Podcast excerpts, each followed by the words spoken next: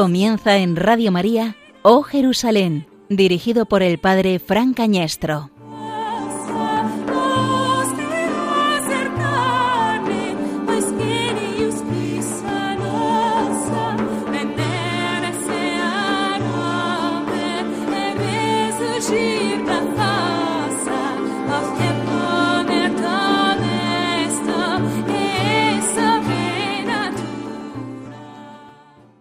Cuando se acercaban a Jerusalén por Betfagé y Betania, junto al monte de los olivos, Jesús mandó a dos de sus discípulos diciéndoles, Id a la aldea de enfrente, y en cuanto entréis encontraréis un pollino atado, que nadie ha montado todavía. Desatadlo y traedlo. Y si alguien os pregunta por qué lo hacéis, contestadle, el Señor lo necesita y lo devolverá pronto. Fueron y encontraron el pollino en la calle, atado a una puerta, y lo soltaron. Algunos de los presentes les preguntaron, ¿qué hacéis desatando el pollino? Ellos le contestaron como había dicho Jesús y se lo permitieron. Llevaron el pollino, le echaron encima los mantos y Jesús se montó. Muchos alfombraron el camino con sus mantos, otros con ramas cortadas en el campo. Los que iban delante y detrás gritaban, Osana, bendito el que viene en nombre del Señor, bendito el reino que llega, el de nuestro Padre David. Osana en las alturas.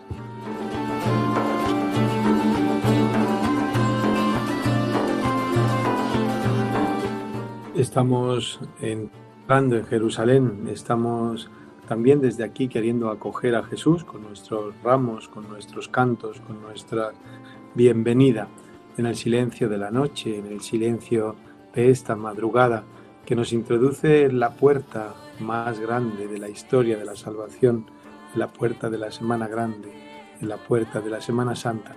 Domingo de Ramos, domingo también de aclamación, domingo de júbilo, teñido de rojo, domingo de fiesta, domingo de expectativa, domingo también de expectativas truncadas en breves días, en pocos días.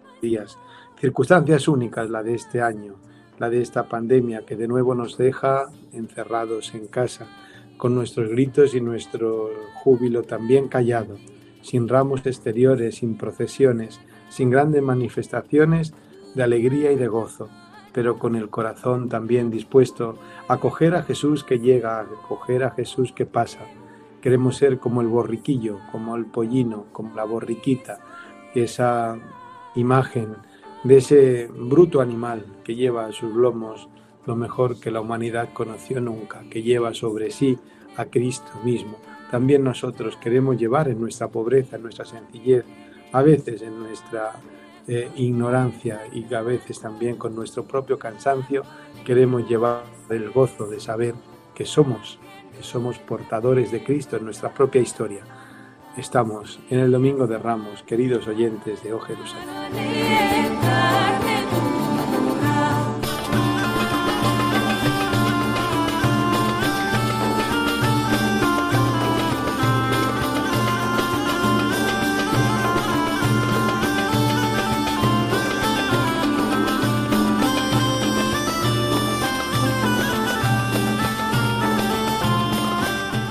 Buenas noches, queridos oyentes de Radio María. Estamos una vez más, un programa nuevo de Oh Jerusalén. Y esta noche con un equipo de excepción. Eh, a mi izquierda, en todos los sentidos, eh, Gerardo Dueñas, presentador de varios programas de Radio María, de Tiempo de Cuidar, Liturgia de las Horas. Liturgia de la Semana, Liturgia de las Horas todavía no y yo Jerusalén. Muy buenas noches, Fran, muy buenas noches a todos los oyentes en esta noche del Domingo de Ramos y esta noche además que tenemos una hora menos, porque dentro de un rato se adelanta la hora, las dos serán las tres. Es que en esta, en esta noche no hay que dormir, hay que velar, hay que velar, que es el Domingo de Ramos. Y hemos recuperado a toda una figura de nuestro programa, a todo, vamos, una pieza clave que, que como que el tiempo nos la devuelve eh, además eh, fortalecida y, bueno, y rejuvenecida. Ángel Almendro, buenas noches. Cualquiera que lo escuche, padre, se lo va a creer. es que ya sabe que yo les digo la verdad tal cual es. Pues buenas noches a todos los oyentes. Sí, es verdad que llevo un tiempito algo ausente, pero bueno, esta noche estamos aquí para, para velar, para velar con todos y, y de nuevo en las ondas de Radio María, que siempre es un placer. Pues tenemos esta noche un programa excepcional, un programa que con una invitada también muy especial que nos va a ayudar a recorrer esa eh, Semana Santa, ese desde Befagé, ese domingo de Ramos hasta ese domingo de resurrección que vamos a queremos conduciros con estas mimbres que tenemos, con estos colaboradores y con la entrevista que vamos a hacer también eh, eh, acercaros justamente a los lugares de la pasión. Y Ángel, recuérdanos cómo tienen que entrar en contacto con nosotros nuestros oyentes. Pues ya saben nuestros queridos oyentes que la manera de contactar con nosotros es realmente muy sencilla. Puede ser bien a través del correo electrónico o si no a través de Twitter, que es nuestra red social eh, favorita. Así que si quieren contactar con nosotros a través de Twitter, arroba ohjerusalén, arroba ohjerusalén y si deciden utilizar el correo electrónico, ohjerusalén arroba. Estamos abiertos a todas las aportaciones, comentarios que quieran hacer nuestros queridos oyentes, bien en directo o bien fuera del horario de emisión, para aportar lo que consideren. Pues siguiendo los pasos de la peregrinajeria, siguiendo los pasos de Santa Elena, de San Ignacio, de San Francisco de Asís, nos ponemos en camino en esta noche del sábado al domingo de Ramos para acercar en esta que quiere ser la peregrinación virtual de Radio María a todos los oyentes a la Tierra Santa a la tierra que vio el sí de María, a la tierra que escuchó la presencia y los pasos del Señor Jesús, donde entregó la vida. Comenzamos en Radio María o Jerusalén.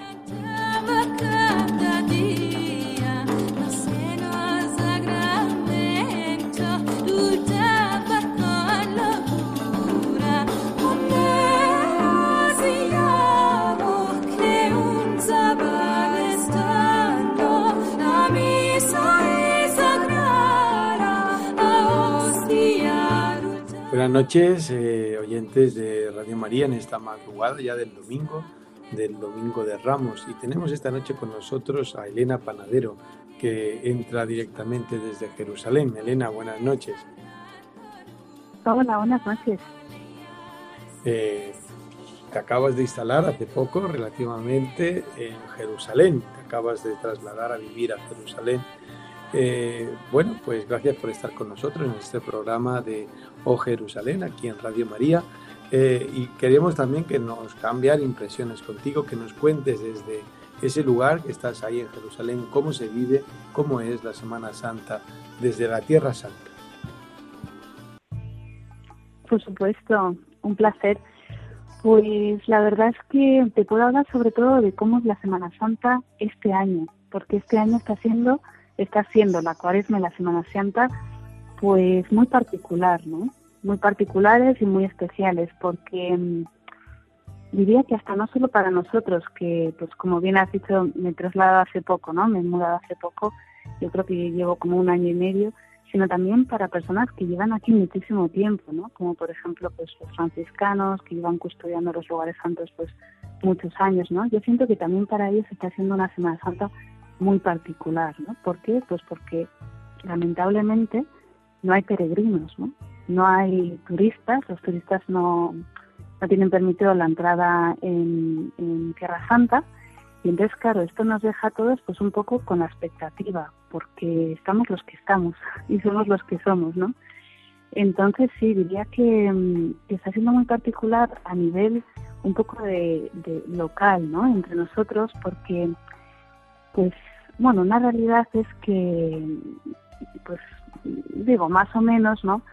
Pues los cristianos locales no es que suelan atender las celebraciones, ¿no? O los actos de, de, tierra, de Semana Santa en los lugares santos, ¿no? Pues ellos hacen como nosotros hacemos, como cada uno de nosotros, pues al final van cada una a su parroquia, ¿no? Aquí sí que hay una parroquia, la parroquia de Jerusalén, que es San Salvador, como seguramente sabéis, y, sí, sí que aquí se celebran misas y oficios en árabe, pero claro, en Jerusalén, Jerusalén, pues no vive tanto, tanto cristiano, ¿no? Más bien pues los que viven en la ciudad antigua. Luego hay pues muchos pueblos anexos, pues como eh, Betjanina o Betzafafa, o bueno, ya pues la gente que vive en Belén, ¿no? Eso ya es otra historia, ¿no?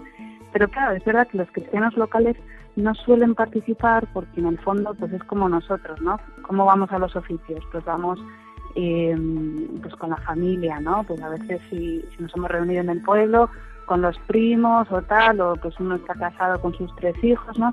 Entonces imaginaros ir con la familia pues a la vigilia al Santo Sepulcro, que vamos, o sea, normalmente, normalmente está a rebosar, ¿no? Y donde aparte, donde si ya en general, al menos en mi casa, era un show, pues imaginaros en los lugares santos. Entonces, como digo, nos queda pues los que estamos, los que estamos, ¿no? Entonces, eh, digo que es muy, muy especial, muy particular también para, como que siento que, que no solo para los que igual hemos vivido menos Semanas Santas aquí, sino para los que llevan muchos años, porque... Era diferente este año, ¿no? ¿Cómo? Oye, ¿y mañana habrá procesión desde Betfagé o cómo está la cosa?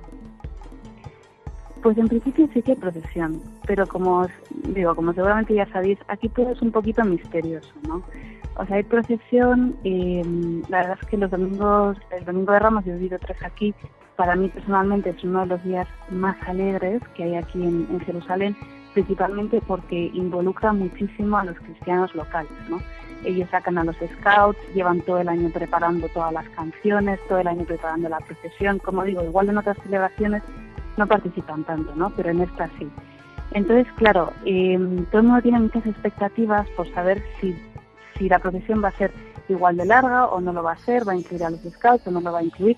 Pero la verdad de la vida es que yo me voy a presentar ahí y os tendré que contar en otro momento, porque sí va a haber O sea, ir pero no está nada confirmado, ¿no? Porque además en Jerusalén, que son pasadas las 2 de la mañana, porque han cambiado la hora antes, ¿no? La semana pasada cambiasteis la hora.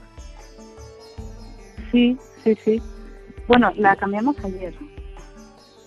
Ah, no me o sea que equivoco. cambian- Ah, Ahora todo se actualiza. Del Claro, sábado, porque aquí el sábado, efectivamente. Nuestro domingo es el sábado, o sea, hoy. Y entonces, viajáis hasta Jerusalén, digo, viajáis hasta Betfagé, que está al otro lado del Monte de los Olivos, y ahí empieza esa procesión que va recorriendo y que culmina, ¿dónde termina la procesión?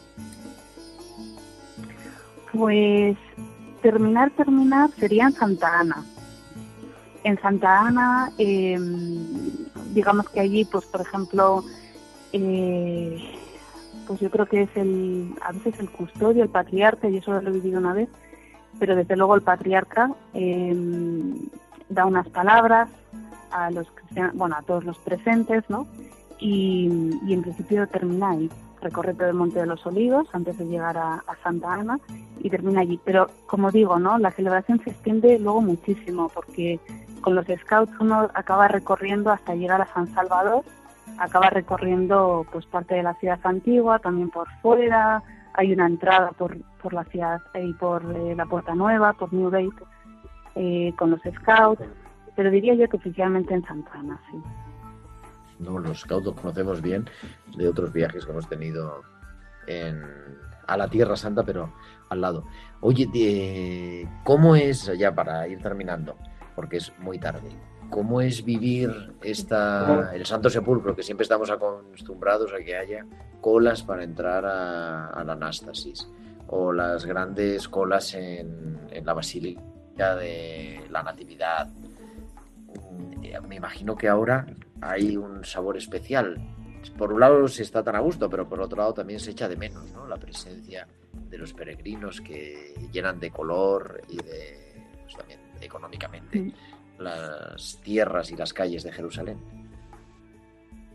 Efectivamente, ¿no? O sea, al final, pues Tierra Santa sin sus peregrinos, pues sí, es menos, si se me permite, es un poco menos Tierra Santa, ¿no? Se le pierde un poco esa esencia, ¿no? Porque los peregrinos, la verdad es que los que estamos aquí, pues en el día a día, nos enseñan muchas cosas, ¿no? Y verlo desde, sus ojos es muy distinto. Y ver a la gente que tiene tanta devoción, como asiste a, lo- a las mm, procesiones, por ejemplo, ahora que hablamos de, Domingo de Ramos, ¿no? o como la concentración que tiene durante las mesas, pues la verdad es que nos enseña. Pero igualmente, pues en la misma línea de lo que digo, es que yo también estoy como estupefacta, ¿no? Porque pues nos estamos un poco conociendo todos. De repente el Santo Sepulcro, pues es el Santo Sepulcro, pero también uno le va poniendo como caras, ¿no? Yo, por ejemplo, hace dos semanas conocí pues al que es al que es cabeza de, de los franciscanos ahí y la verdad es que yo pues, nunca pensé que qué horror no que, falta de la mía pero nunca pensé que fuese una persona tan accesible tan simpática vamos que, no creo, ¿verdad? ¿No es un fraile mexicano el que está ahora de superior en el Santo Sepulcro? Efectivamente, el Padre Salvador. Ah, mira, mira tú, mira como algo, algo sabemos desde luego. Hombre, por supuesto que sí. Entonces, ha sido Nada, en definitiva está pues. siendo muy interesante y sí, y habrá que ver después, ¿no? En una semanita. Sí. Bueno, Elena, oye, pues te dejamos descansar porque si mañana vas a ir a la procesión nos tienes que contar, pero volveremos contigo para hablar. Elena trabaja en el Espacio Magdala, que se llama, me parece, ¿no? Así le llamáis, Espacio Magdala, ¿puede ser? Sí, el proyecto Magdala, sí. el centro aquí ya sabes que todo tiene denominaciones diferentes. Pero bueno, te haremos, eh, hemos, hablado en alguna ocasión, pero bueno, de esas eh, de esa aparición de esa sinagoga del siglo I y todo ese proyecto que hay en la ciudad de María Magdalena. Eso tendrá que ser a la vuelta de Semana Santa. un día volvemos a encontrarnos en las ondas de O Jerusalén, en Radio María. Por supuesto. Un placer. Que paséis un feliz día de Domingo de Ramos. Muchas gracias, Elena. Buenas noches.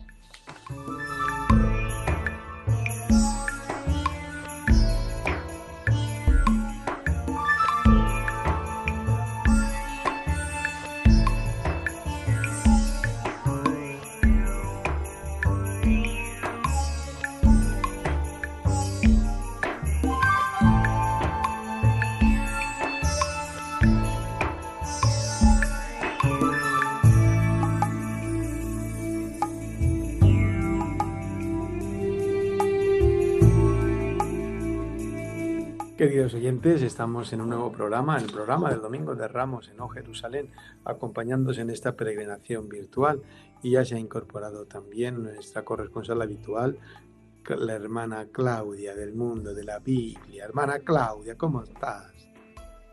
En esta madrugada casi ya de allí, de, de Jerusalén, ¿cómo estás? Hola, buenas noches, Padre Fran, y a todos los oyentes de Radio María. Y a todos los colaboradores. Y colaboradores. Hoy tenemos también a Ángela Almendro, que ha vuelto como aquel hijo pródigo, ha vuelto a su programa, ha vuelto. Ángel. He vuelto, he vuelto, sí señor. Y además un día especialísimo, como es siempre el domingo, de, Ramos. que ya estamos. Todavía no nos toca procesionar, pero ya estamos en el domingo. Ponnos, ponnos en situación, Ángel. Bueno, pues todos los oyentes estarán ya perfectamente familiarizados con el Domingo de Ramos y con lo que celebramos el Domingo de Ramos, ¿no? De hecho, seguramente muchos de nuestros oyentes tendrán en, en mente y en esa visión pues nostálgica que este año no nos permite, pues la, la procesión de la borriquilla que se llama, ¿no? Cuando, cuando el Señor monta monta ese, ese pollino, hijo de Acémila, y baja hasta Jerusalén. Ahora mismo eh, Betfagé pertenece al término municipal de Jerusalén, ¿no? La ciudad ha crecido bastante y, y Betfagé está incluida dentro de ese término municipal de Jerusalén. Pero en tiempos de Jesús, Betfagé pues era un pueblito chiquitín que estaba al este de Jerusalén, como nos ha explicado antes eh, la escritura, pasado el Monte de los Olivos, y allí está este sitio Betfagé, desde el que partió el Señor hacia Jerusalén en un paseo que implica subir al Monte de los Olivos y después bajar ese, ese valle que forma el torrente y después subir a la ciudad de Jerusalén. Claudia, y después de Betfagé nos encontramos ya con el Dominus Flevi, ¿no? Bajando ya por el Monte de los Olivos. Sí, bueno, antes tenemos, cuando bajamos desde Betfagé hasta Dominus Flevi... Pero no me discutas, solamente tienes que decir sí y a continuar. Ah, bueno, está bien, está bien, está bien, está bien. Entonces, entre paréntesis dejamos la ascensión a la derecha y el Padre Nuestro a la izquierda. Déjelo, mi hija, porque estamos centrándonos en el recorrido de la pasión. Si se mete en, en la ascensión y se mete en el Padre Nuestro, pues mete a nuestro querido oyente en un laberinto que no van a poder salir porque no se sitúan físicamente en el esto, pero está bien, está bien, siempre el discípulo es más que el maestro.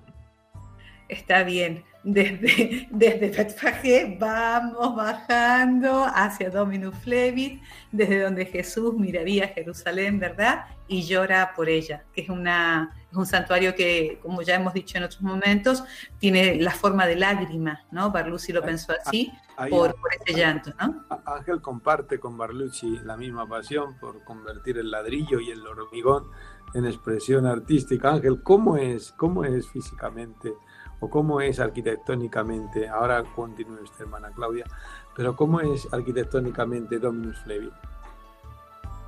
Bueno, pues Claudia nos, nos, ha empezado a contar un poquito, ¿no? Eh, Dominus Flevit eh, al final es, es, una iglesia, es una iglesia muy chiquitita, que, está en esa, en esa ladera oeste del Monte de los Olivos. Recordemos que venimos desde el este, desde Betfagé, para bajar a Jerusalén. Y ahí encontramos una iglesia, una iglesia, como digo, pequeñita, que, que Barlucci imaginó con forma de lágrima, porque es el lugar en el que el Señor lloró al ver Jerusalén. Y, es una iglesia eh, que tiene como principal, como principal cualidad el carecer de retablo en el sentido estricto no carece de retablo, puesto que el retablo de Dominus Flevit es la propia Jerusalén. Cuando uno eh, mira hacia, hacia el altar, mira hacia el retablo, lo que encuentra es una ventana muy grande, un ventanal enorme que le permite ver la ciudad de Jerusalén. Eh, además, es una visión muy icónica. Todos los oyentes seguro que tienen en mente esa visión de Jerusalén que ha sido objeto de postales, de carteles, de fotografías, de esa vista desde el este de Jerusalén con, la muralla, con esa, con esa visión de la mezquita de la roca y esa visión tan icónica de Jerusalén que es la que se ve desde Dominus Flevit y es la que hace las veces de retablo en esa iglesia que imagino Barlucci como una lágrima, como una lágrima del Señor puesta en la ladera del Monte de los Olivos. Y desde aquí, desde O Jerusalén, se lo estamos contando a nuestros oyentes en esta peregrinación del Domingo de Ramos, de la madrugada. La madrugada, no hay madrugada en Sevilla, lágrimas que caen en nuestras ciudades por no poder salir son también, ¿no? se unen a esa lágrima del Señor en el Dominus Flevi por la suerte de Jerusalén. Claudia, hermana Claudia, ¿dónde acabamos con esa procesión? Bueno, em, gracias a Dios está prevista para mañana. El año pasado no se pudo hacer pero este año, eh, visto que las condiciones son distintas, pues la haremos. Claudia, es para hoy, estamos en el domingo, Claudia, un poquito. Bueno, pero quiero, quiero decir mm, en, el domingo del mediodía. Y es, una gracia poder participar, ¿no? Y, que, sea una realidad. Termina en Santa Ana, porque es el lugar más próximo que tenemos al templo, antes de llegar a lo que sería la Fortaleza Antonia entrando por la Puerta de los Leones, bajando, como acaba de decir Ángel, eh, bajando desde Dominus Flevit, se hace el recorrido para atravesar em, el, Monte de los Olivos, la parte lateral de Getsemani, y para atravesar lo que, lo que sería el torrente del Cedrón, ¿verdad? En aquel tiempo, mm, que uno se lo imagina, ¿verdad? Tan fértil todo aquello, y poder entrar a través de la puerta de los leones, como digo, hasta Santa Ana. Y allí se termina la procesión. Ahí acaba el Domingo de Ramos y después del Domingo de Ramos, de esa entrada triunfal de Jesús en Jerusalén, eh, con esa acusación ya que le va a valer también la pena de muerte, entraban en la ciudad eh, en cabalgadura los que eran los dueños, ¿no? los dueños de la ciudad, de los nuevos conquistadores. Es verdad que a lomos de un caballo o quizás en alguna carroza, pero lo normal era, era que los dueños, los nuevos propietarios entrasen así. Jesús entra también, entra no ya como el, el propietario de Jerusalén, sino el que le da el sentido pleno, el que la configura, la Jerusalén celeste, en el que cobra sentido toda nuestra peregrinación terrena, en el que vamos a hallar también el camino para el Padre. Jesús eh, entra a lomos de un pollino. Es verdad que era un animal de carga, un animal de trabajo, un animal de guerra. Era un animal, eh, era un animal eh, justamente humilde, pero en esa humildad también se ve la fuerza de quien es el Señor y de quien es el Rey, de quien es Cristo, que le valdrá que en esa pena de muerte, en esa condena a la muerte, también sea más creíble por aquellas autoridades que veían siempre peligro su poder. Y desde ahí empezamos lo que es la Semana Santa. Gerardo. Pues efectivamente el lunes, martes y miércoles santo que van eh, preparando ese, esa entrega de Jesús, esa condena a muerte, como se va, vamos a ir leyendo en la liturgia, también por ejemplo con la unción en Betania, que está al lado de Betfagé, recordemos que Jesús cuando estaba en Jerusalén quedaba a vivir y a dormir en la casa de Lázaro, de Marta y de María, el pasaje de la unción en Betania, esa traición que se antecede el miércoles santo de Judas y llegamos al jueves santo. A la noche del jueves santo, la última cena, viajamos hasta el cenáculo. Situado en el actual eh, Sion Cristiano Ángel, quedan pocas, pocos restos de lo que era el primitivo cenáculo, si no es que está en esa sala superior donde prepararon la cena. Sí, esa sala que todavía, que todavía se conserva y que y que además es visita obligada para todos los peregrinos de Tierra Santa, ¿no? el lugar de la última cena, y que fue recuperado en su momento por, por Santa Elena de Constantinopla cuando llega a Jerusalén y aún se visita, se llega al cenáculo, se sube por una escalerita y se llega a la planta, a la planta superior. Es además muy curioso eh, ese cenáculo y esa entrada al cenáculo por lo que alberga también en el piso, en el piso inferior, puesto que los, los judíos eh, conmemoran en ese piso inferior del mismo edificio del cenáculo, eh, recuerdan la tumba del rey David, lo cual no deja de ser un, contraste también muy interesante y, que llama la atención al peregrino, sobre todo cuando, cuando llega en su primera visita, ¿no? Y pasa por, por la puerta de, de, ese lugar también de oración para los judíos y sube al cenáculo que está en el piso, en el piso superior y que aún se conserva pues de, ese momento, ¿no? Y que Santa Elena pues preservó para, los peregrinos cristianos que pues dos mil años más tarde seguimos acudiendo al, cenáculo a recordar en ese espacio pues la última cena, esto que vamos a celebrar el día del Jueves Santo muy, muy prontito y esa, ese momento fundamental y primordial para todos nosotros. En Jerusalén Aquí en Radio María le estamos contando también la última semana de vida de nuestro Señor. Y desde ese cenáculo, por la escala santa recién descubierta, bueno, recién, hace ya unos 20 años, por aquellas lluvias torrenciales, se descubrieron esas escaleras que conducían desde la parte alta de la ciudad, donde estaría posiblemente la parte de la ciudad de los, eh, de los eh, esenios, de los tintoreros, con la parte baja del torrente Cedrón y la ciudad la ciudad imperial. Por ahí iría Jesús hasta Getsemaní. En Getsemaní, en aquellas horas de angustia, en aquel lugar del apresamiento y, desde y de nuevo ya apresado con todo el dramatismo de la escena que la hermana Claudia nos contará ahora en breve. Eh, pasamos eh, por la misma escala santa, volvemos a San Pedro en Galicanto. De nuevo, ya muy cerca, o la casa de la posible causa de casa de Caifás, muy cerca también del cenáculo. Hermana Claudia. Bueno, la verdad es que mm, todo lo que estabas diciendo, Padre Fran, eh, se vive de una manera muy intensa, eh, como algunos peregrinos también lo, hemos podido vivir en Galicantum, ¿no? donde se encontraron restos de una iglesia bizantina y albergaría, habría albergado esa casa mm, suntuosa que podría haber sido ¿no? la de Caifás, la del sumo sacerdote, donde se habría conservado, cuando se descubrieron unas cisternas, lo que habría sido la prisión de Jesús. La iglesia de Galcantum eh, está construida, digamos, hacia abajo, ¿no? Tiene los pisos hacia abajo. Y es por eso que eh, podemos nosotros tener la experiencia de, intuir un poquito lo que habría sido ese, ese pozo, ese, ese momento tan hondo y oscuro del Señor en, lo que sería la, prisión de Caifás. Em, la iglesia de Galicantum conserva también en el patio, los peregrinos cuando salimos ¿no? de rezar ese salmo de profundis, pues conserva em, en el patio varios em, baños rituales de la zona judía eh, se ve que eran casas importantes y también se conserva milagrosamente eh, lo que habría sido la, eh, una, escalera en la que podría seguramente haber caminado Jesús. eh, es un lugar donde también se hace memoria de, nuestro querido apóstol Pedro, ¿no? Que, en su momento no se atreve a reconocerle. Eh, lo hará más tarde, ¿no? Eh, pero en aquel momento, pues bueno, Pedro es incapaz. Es la noche de la soledad, es la noche, como habíamos dicho recién, del llanto que, que, había ya precedido Jesús por la ciudad, que seguramente él también lloraría en silencio.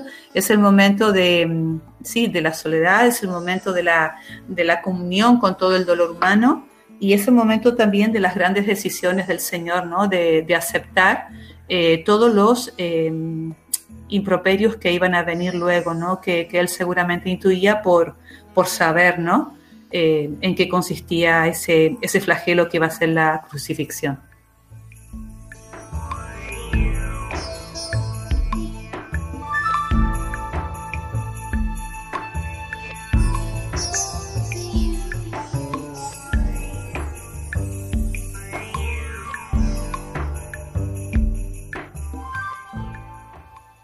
Este recorrido que estamos haciendo en esta noche de las vísperas del Domingo de Ramos, nos habíamos quedado en San Pedro en Calicanto, el lugar donde cantó el gallo, la prisión de Caifás, y Jesús es trasladado para el juicio político. Ya estaba condenado a muerte, pero nos recuerda el Evangelio, los judíos no podían ejecutar la sentencia. Total, que lo tienen que llevar al gobernador romano, atraviesan al otro lado de la ciudad, a la parte norte, al lugar de la Torre Antonia, al Palacio de Pilato, y ahí tenemos, Ángel, otros dos lugares, el lugar de la condena a muerte, el lugar del Exeomo, la prisión de Jesús. ¿Qué nos vamos a encontrar los peregrinos?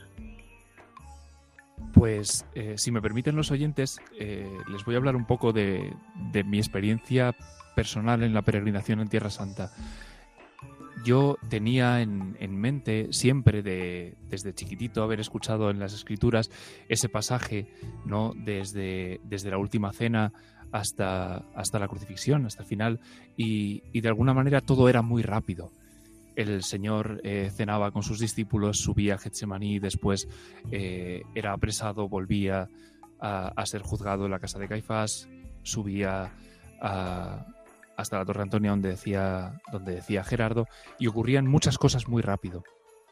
Cuando uno está allí, eh, o, cuando yo fui, eh, de alguna manera ubicas en el espacio y también en el tiempo eh, todos esos lugares en los, que, en los que estuvo Jesús en esas horas tan, tan terribles. Y uno se da cuenta de que realmente hay distancias, hay espacios, en los que pues el Señor desde el cenáculo hasta Getsemaní eh, tuvo que rodear la ciudad desde el sur y subir hacia el este para llegar al huerto de los olivos. Allí fue apresado y rehizo más o menos el camino de vuelta, ¿no? Porque el cenáculo y la casa de Caifás, San Pedro en Galicandum, que estaba hablando Claudia, están realmente cerca.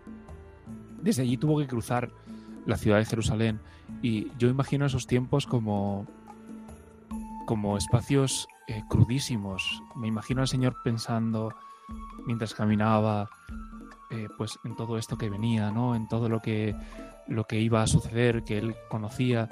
Y, a mí se me hizo. Se me hizo un poco cuesta arriba, me emociono un poco ahora recordándolo, ¿no? En, esos espacios, el. No digo imaginármelo, ni siquiera me lo imagino, pero el pensar remotamente lo que pudo haber supuesto todo ese camino, ¿no? Y volviendo un poco a esto, ahora nos vamos a ir a la Torre Antonia, la Fortaleza Antonia, que recordarán los oyentes, hace unos minutos nos explicaba Claudia que la procesión del Domingo de Ramos termina en la Puerta de los Leones, en, Santa Ana. Bueno, pues eh, allí nos vamos muy cerquita porque allí muy cerquita está la Fortaleza Antonia. La Fortaleza Antonia estaba, estaba en el extremo eh, oriental de la muralla de, de Jerusalén, como hemos dicho, cerquita de la Puerta de la Puerta de los Leones, también, también llamada de San Esteban, y allí fue llevado Jesús para ser juzgado eh, en ese tribunal político. Recordemos que los judíos eh, administraban justicia hasta ciertos límites, porque Jerusalén era un protectorado romano y por lo tanto eran los romanos los que tenían la última palabra. Y allí Jesús se encuentra, se encuentra con Pilato y es sometido a ese juicio eh, político que tendrá que ratificar lo que ya habían dispuesto los judíos previamente, y es que Jesús era reo de muerte. Allí en la Torre Antonia encontramos ese, ese episodio también eh, tan terrible y encontramos también el espacio litóstrotos, el espacio, el, corríjame padre si me equivoco, el suelo de piedra, ¿no? ese lugar en el que en el que Jesús es flagelado. El litóstrotos, el litóstrotos, el enlosado, el suelo de piedra que tan maravillosamente Mel Gibson nos lo hizo ver a todos. Eso es, y, vemos ahí esa, esa, imagen tan, tan tremenda de la, de la flagelación, ¿no?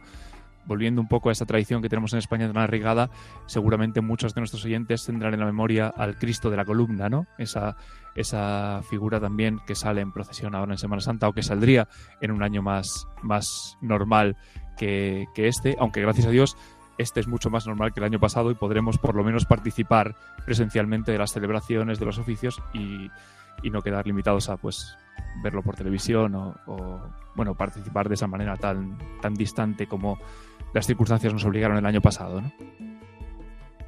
Comentábamos, queridos oyentes de O Jerusalén, aquí a micrófono cerrado, que quizás eh, el Evangelio que menos caso histórico le hemos prestado, la menos atención histórica le hemos prestado, que quizás el que estuviera más cerca de la realidad histórica.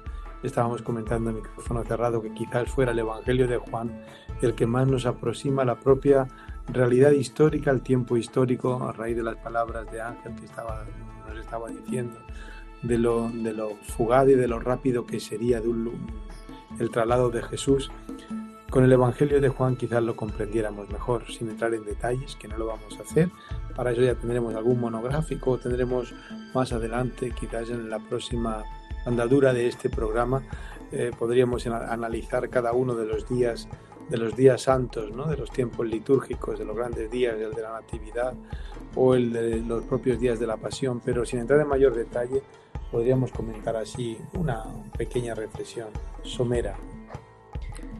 Sí, el Evangelio de Juan siempre que hemos considerado que era un Evangelio más teológico, y lo es, es verdad que tiene una cronología algo distinta. Recordamos que tienen que quitar los, pies, los cuerpos de la cruz para poder celebrar la Pascua. Dice el evangelista Juan, lo vamos a oír este Viernes Santo, en, siempre en la iglesia en Roma ha leído la Pasión según San Juan, con lo cual todo se adelantaría y hubiera, habría habido más tiempo para hacer ese recorrido, porque verdaderamente mm, hay que ir corriendo para estar por la noche en el cenáculo, ir a Getsemaní, volver a la prisión de Caifás, después a Pilato y después culminar en el Calvario, a donde de todas maneras, independientemente de la cronología, que yo creo que lo podremos analizar más adelante, ahora nos vamos a centrar porque sea como fuere, Jesús es condenado a muerte, Jesús es flagelado, coronado de espinas y empieza su camino, querida hermana Claudia, por esa vía dolorosa que terminará en el Monte Calvario, en el Gólgota, donde Jesús es crucificado.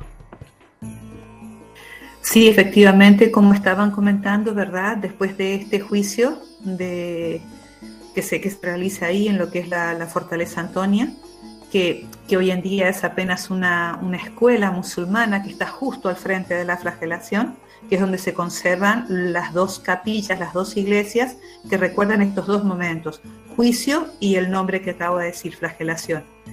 A partir de allí nosotros nos venimos caminando por Vía Dolorosa hasta eh, mm, encontrar lo que sería eh, dentro de la puerta de Damasco.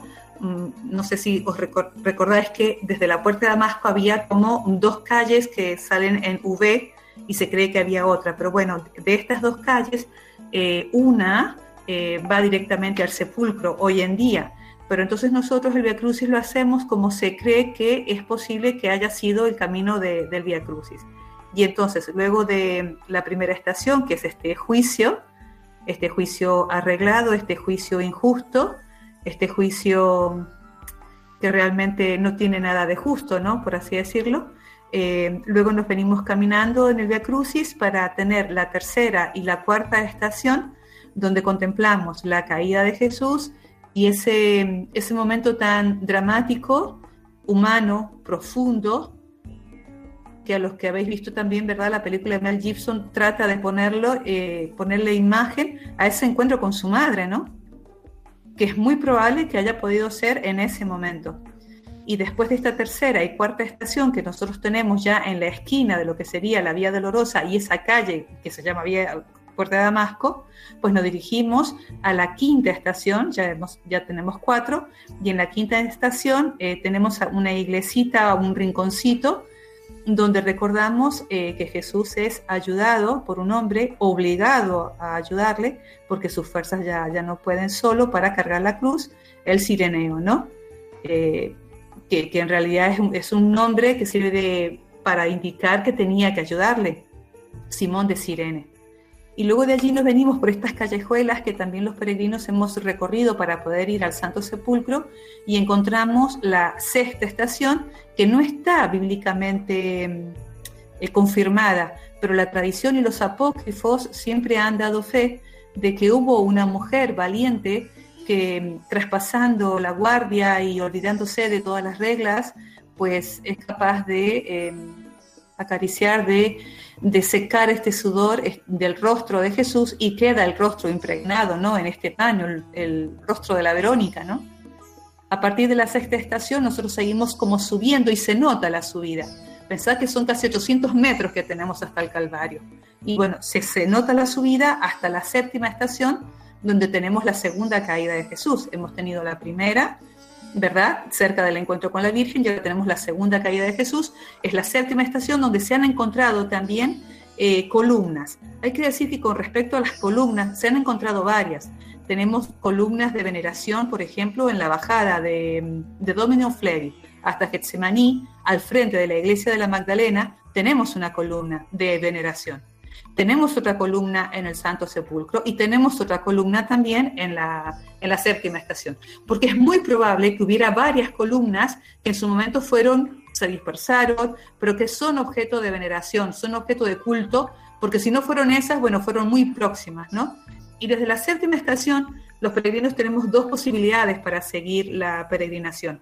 Luego de, de encontrar la octava, en la octava Jesús se encuentra con las mujeres, que lloran, lloran por él, a, quien él mismo les consuela desde su dolor para decirles, no lloren por mí, llorad más bien, llorad más bien por, por, vuestros hijos, ¿no? Porque si con este leño han hecho lo que han hecho, ¿qué harán, no? ¿Qué harán con vosotros?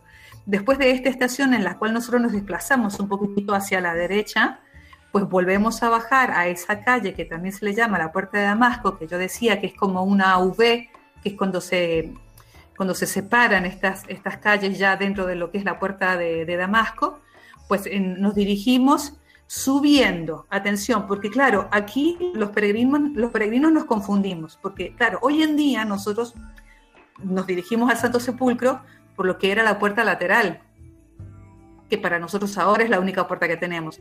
Entonces, tenemos que subir eh, desde la octava y hacemos la novena, la décima, la décimo primera, y la decimosegunda en la parte superior, donde tenemos eh, nuestros hermanos cristianos coptos y etíopes que habiten allí, para luego bajar directamente a la tumba, al Calvario y luego a la tumba de la resurrección.